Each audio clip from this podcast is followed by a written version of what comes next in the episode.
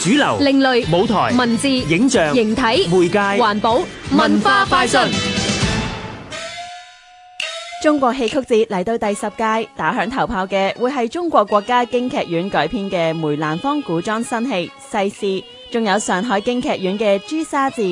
有請康樂及文化事務處文化節目組副經理麥文燕講下呢套劇嘅主角有咩特別之處啊？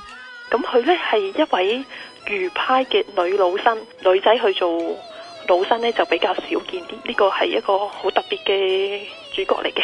另外，亦有史依雲主演嘅《玉堂春》裏面嘅呂喜介、三堂會審。史依雲呢係全場呢就有一個手扣扣住咗喺身度，咁佢嘅演出呢都好具考驗。而嚟自江蘇省昆劇院演出嘅折子戲陣容都相當鼎盛㗎。分別有石小梅、胡錦芳同埋張記蝶。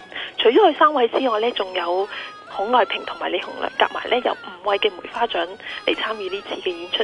今次戲曲節仲有整本大戲《風箏誤》上演。個主角呢係丑角嚟嘅，通常呢，戲曲就以身或者係蛋作為主角，但係以丑為主角呢係非常之少見。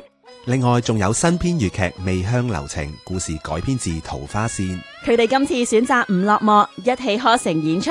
有請資深粵劇表演藝術家辛劍郎講解下呢套劇點樣體現粵劇承傳。咁我哋呢個成個誒、呃概念呢，都係一個以舊帶新嘅演出模式啦。